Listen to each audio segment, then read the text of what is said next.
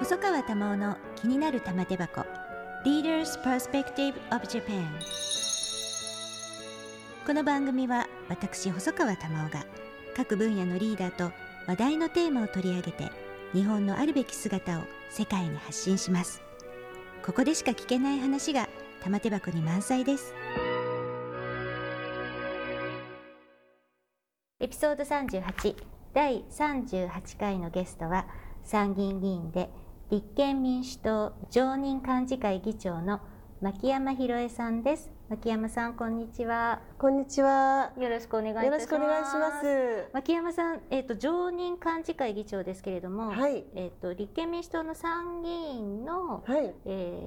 ー、代表あ会長代行。会長代行もされているということで、はい、そうなんですね。あのそちらの方も兼任ということになる、うんと思います。うんはい、あの泉新体制によって、はい。はい、えー、立憲民主党の執行部を、もう半分女性にすると。そうなんですよ。ね、ええ、もうあの最初からあの泉あの代表は、うん、えー、代表になる前からそれを約束してましたんで、うん、あの本当に約束通り、うん、約束通り、あの。もう女性が ずらっと並んでね、あの本当にあの新しい執行部になったなっていう、あの事実上そういうことになりまして、そうですよね、えー、よくまあそうしますって言っても、うんうん、政治でよくある努力目標みたいな感じで 実現がそもそもね女性の議員が少ないとね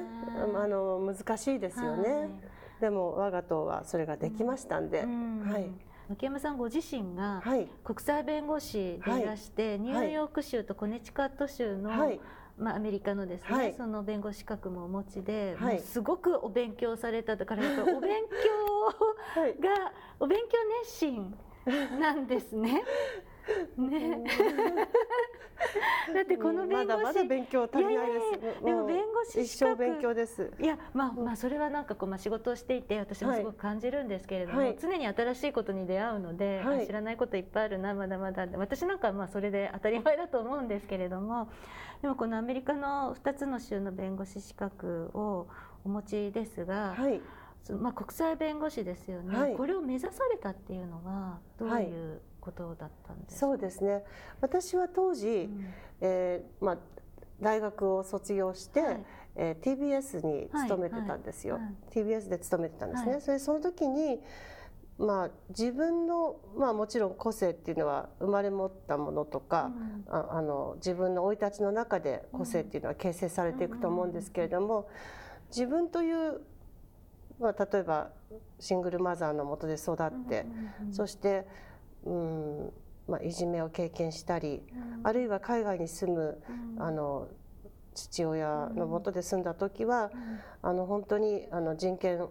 侵害をたくさん見てきたりであのインターナショナルスクールにも通わせてもらったり、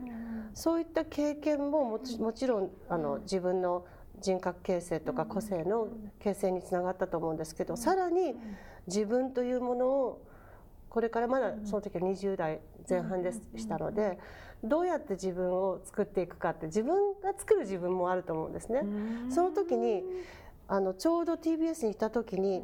あの初めてのアメリカの弁護士の資格を持った女性が新聞の一面を飾ったことがあったんです。でそれを見た時にこれだと思ったんです、まだ一人しかいない。日本人女性日本人女性なのにアメリカの弁護士の資格を持ってる。一人？し、まあ一人しかいなか初なんです、ね、まあ初だと思います、まあ、あのもしかしたら数人いたかもしれないですけど、そのうちの一人が彼女だったんで、私はあの、まあ、英語で育ったので、英語で取れる資格で、あアメリカではありありますけれども、そうだ日本人でもアメリカの弁護士の資格を取るっていうそういう手もあるんだなって。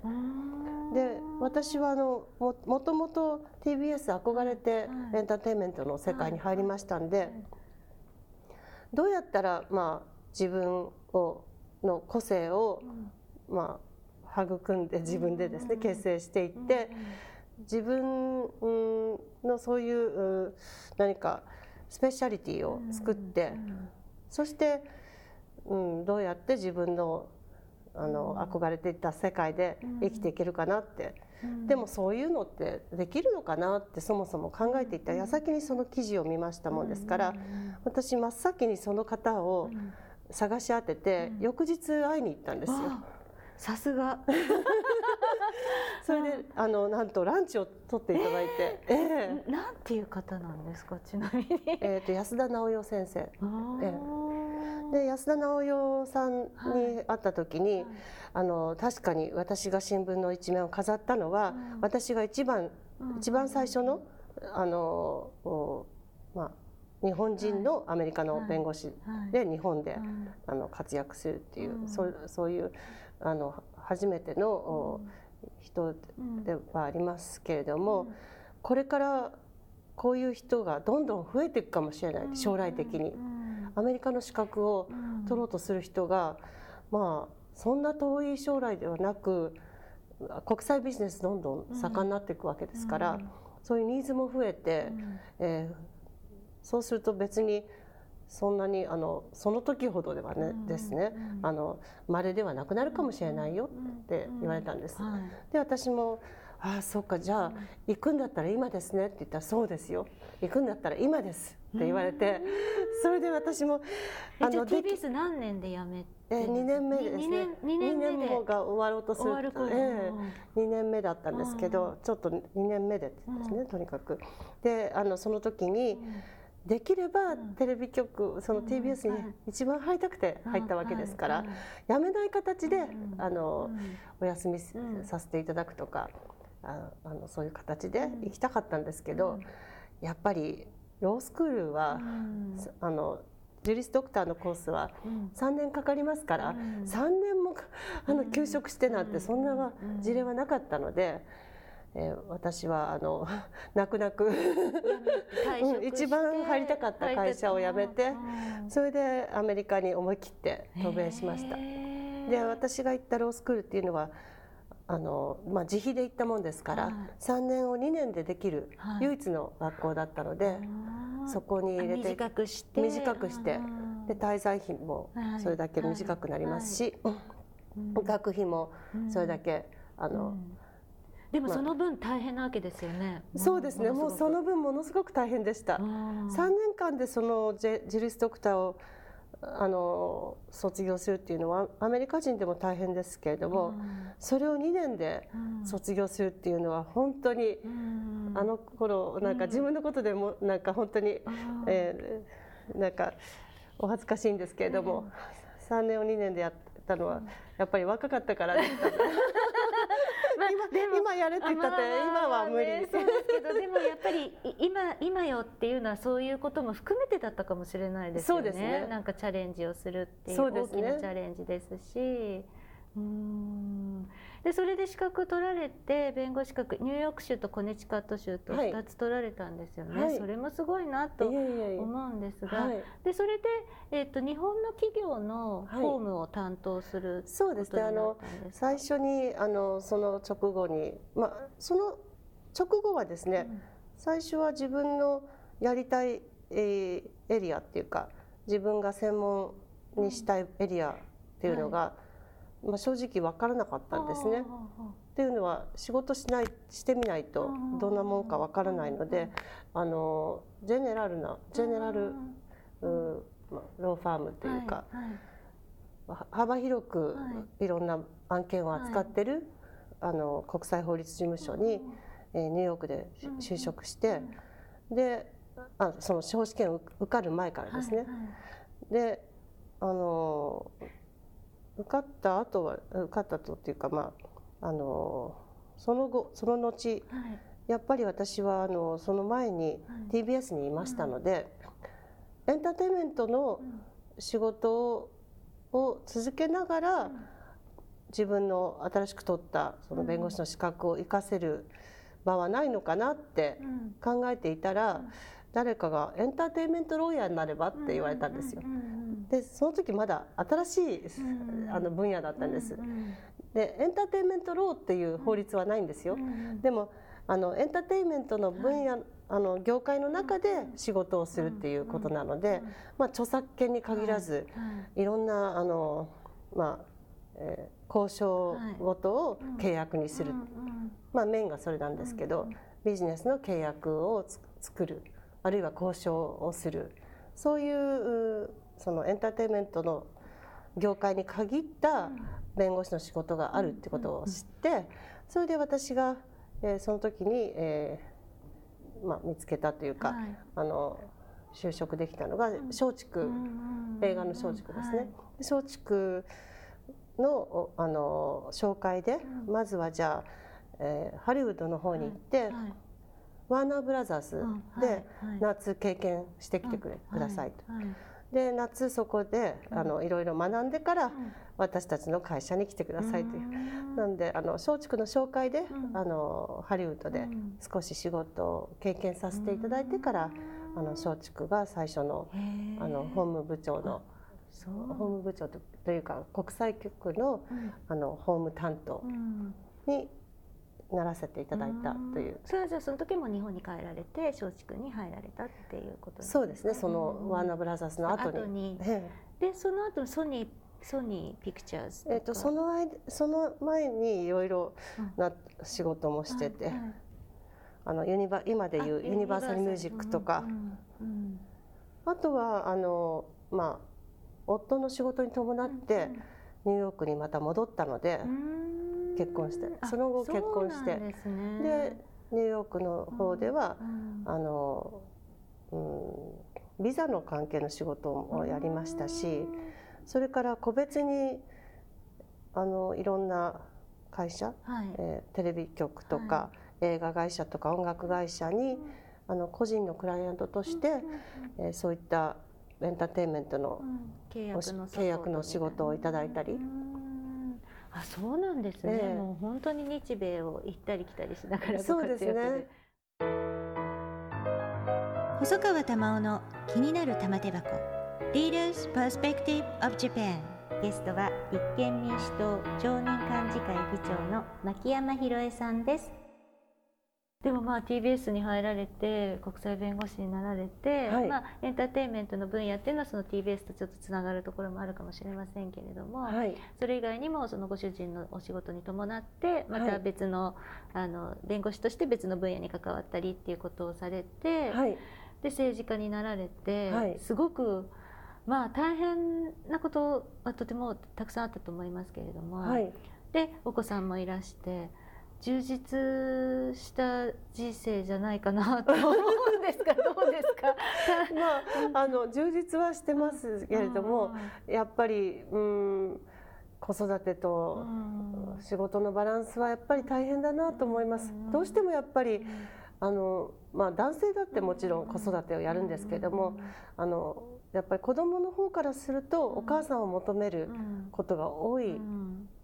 ですね、はい、何かとやっぱり学校側もお母さんと話したい、うん、で、え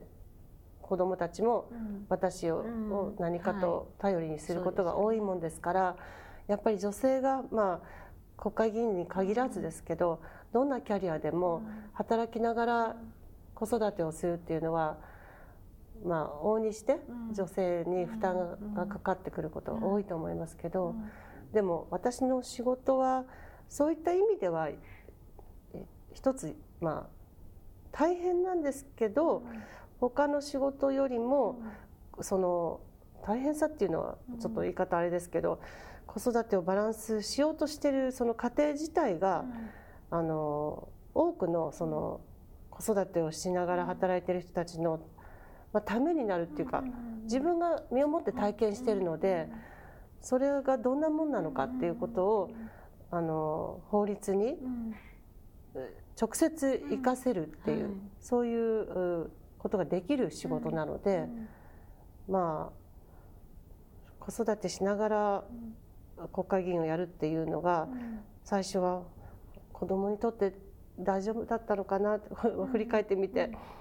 母親としてどうだったのかなと思うんですけど、でもこの時期だからこそできたことっていっぱいあったと思うんで、そうですよね、えー、なんか意外にやっぱり子育て終わってから政治家になると忘れちゃうしあとその自分の子育ての時代と違っったりして。違っちゃうからね、えー、だからリアルタイムで。そうですね。リアルタイムで子育てする、ねうん、あのまあ、ワーキングマザー、うん、ワーキングファザーの、まあ、気持ちを代弁、まあ、多少はできたかなって思います。あのこれからまあ、私があの常任幹事会議長になったことで、はい。はい、まあ、党として、うん、あのどういう、まあ、党の執行役員の一員として、どういう党を、まあ、これから目指したいかっていう、まあ、私はあのやっぱりあの国内のことを一生懸命やるっていうのはもちろん日本のみんな議員ですから、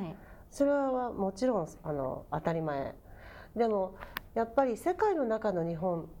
なんだっていうことの意識も皆さんに持っていただいて、あのできれば、まあ、環境の問題もそうですし安全保障貿易、まあ、いろ教育もそうです、いろんな分野において、あのグローバルの視点というのも、うちの党はもっともっと持つべきだなと思いますし自分が、まあ、貢献できる一つの分野は自分が積んできたキャリア。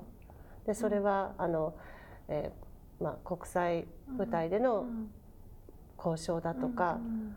あるいは話し合い、でそれをするためにはあの、うん、やっぱりいろんな国々の方々と、あのまあ、理解し合う、それがあ必要だなので、まあ、そういったことを私ずっとやってきたので。まあ、そういう経験の持ち主として自分のあの経験が少しでも党のために役に立てるようにしたいし。あのそうですね、えー、もう大賛成です、うん、やっぱりグローバルな視点グローバルグローバルって言われてもグローバルな視点持ってない人がとても多くて特にこのコロナでこの2年近くこう往来ができなくなったことによって余計なんか内向き思考になっているなっていうのをすごく感じるんですよね。そうですね外のことは外のこととしてあの日本のことだけしか考えてない。そうですね。牧山さんでもこういろんな大使館の方とよくね、あの、ね、交流が終わりだからそうですね。そういうところに立憲の方もね皆さんお連れしてそうです、ね、たくさん人脈作って。そうですね、うん、何もまあ今コロナで海外には、うん、あの行けないし、はい、海外からもこちらにいらっしゃるのは難しいと思うんですけども、うん、あの在日、のあの大使館の方々、はい、あるいはまあ日本にいらっしゃる、あの大使館関係者じゃない方々もたくさんいらっしゃいますし、あとあの海外の国会議員とか海外の方々とも、あの Zoom やインターネットを駆使してコミュニケーション取れますから、そういったこともまああの。このコロナの大変な時期を乗り越えてですね、あの積極的に、あのグローバルネットワークをもっともっと強化していきたいなと思います。あ、それはもう大賛成ですし、すごく期待しています。はい。でも本当にそうですよね。牧山さんのこれまでのキャリアが一番活かせる分野というか、方法かなとも思いますし、そうですね。理系の方々どうですか？そのあたりは。あの感覚 センスとかを持ってるか持っていらっしゃる方が。これからっていう必ずしも外国に住んだことがなくても、うん、あの今まで私あの民進党時代に国際局長をやっていて、はい、あの英語ができるできないとか、うん、あるいは海外に住んだことあるなしに関係なく、うん、あの外国とのつながり、を重視している方々、結構多いなと思いました。あのアンケートを取ったんですよ。あ、そうなんですか？なのであの、えー、まあ欧米に限らず、いろんな国々と、あの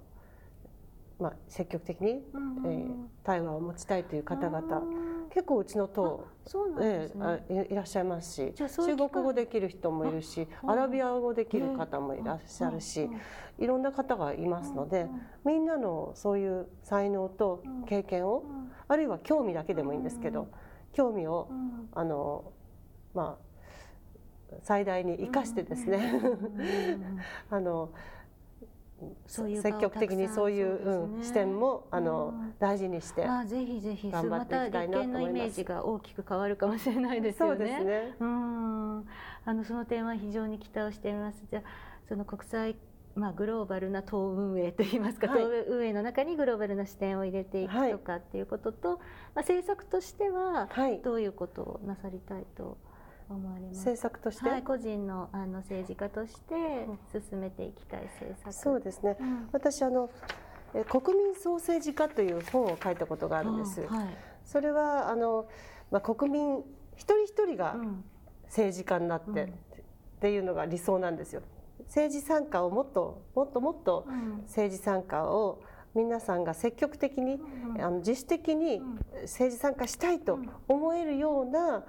制度とか、まあ、社会を作っていきたいなと思ってるんですね。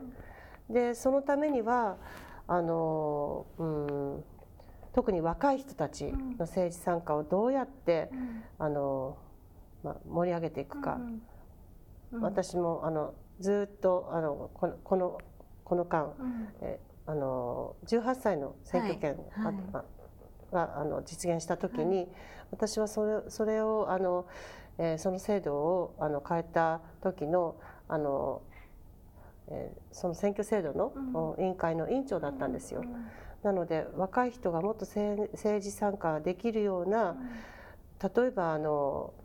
学校の模擬投票の仕方を、ノルウェーのスクールエレクションっていうのがあるんですけど、あのえー、実際実在する政治家にリアルなの総選挙とか参議院選挙の時にあの同時に投票する、うん、そういうことを他の国はやっていて、えー、それが実際に成功して若者が投票するように、うん、えーと、できてるので、うん、まあ一つやりたいことは、若い人たちがもっと政治参加して、はい。あの将来を若い人たちの力で変えていく。まあ、もちろんあの全世帯がもっと投票に行かなきゃいけないんですけど、そのためにはどうするかっていうことも、まあ、あのいろあらゆる観点から変えていきたいなと思っています。それが一つ、それから、えーと、私はやっぱりあの少ない母親議員の一人なので、ヤングケアラーの問題、今社会問題でやっと取り上げてもらえるようになりましたよね。でその言葉がやっと、あの皆さん分かるようになったので、次なるステップはじゃあヤングケアラーがどのぐらいいてどこにいるのかっていう、見つけ出すだけじゃなくて、じゃああのそのご両親様、あるいはおじい様おばあ様をケアする担い手をどうやって見つければいいのか、どうやってそういう予算を生み出すことができるのかということをトータルに考えてあげないと、ヤングケアラーの問題は解決しないと思うので。今あのやっと周知があの だんだんされてきたという段階におりますので、ヤングケアラーの問題は、あのやっぱり、あの解決していきたい、それそれはやっぱりあの人生の中のスタートラインというのは、絶対に格差があってはならないと思うんで、教育の場を機会を奪うっていうことはですね、やっぱりあの本人のがいくら努力しても、うん、越えられない壁が人生のスタートラインのところで壁ができてしまうので、それをやっぱりなくすためには、その一つにはヤングケアラーの問題を解決すると。それからあの特別養子縁組制度については私もずっと関わってきたんですけれども、うん、子どもたちをあの施設で、うん、え親がいない、え親のケアを失ったあ子どもたちが施設で育ってるっていうのが日本の特徴なんですよ。もう西洋の国々では、それは戦時中の話で、家庭で育てるてるんですね。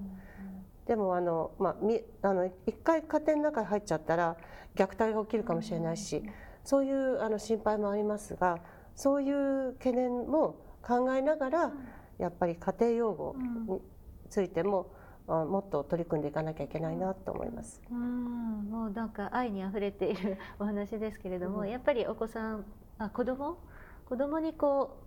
ご自身の視点がいっているなという感じもしますので、ね、ぜひそれはあの積極的に取り組んでいかれることを大いに期待をしたいというふうに思います。はい、ありがとうございます。あのいろいろと本当に多岐にわたるキャリアの中で、はい、今政治家をされているっていう牧山さんが、はい、えー、立憲民主党の常任幹事会の議長になられたっていうのは、はい、なんかすごく嬉しいなと私も思います。し、皆さんのやっぱりまあ期待というかそれも大きいと思うので、はい、あのぜひ頑張って、はい、あの輝く女性の姿を 見せていただきたいなと思います。はい、ありがとうございます。ありがとうございました。ありがとうございました。細川玉緒の気になる玉手箱、玉緒細川賞 Leaders Perspective of Japan エピソード38ゲストは参議院議員で立憲民主党常任幹事会議長の牧山博恵さんでした。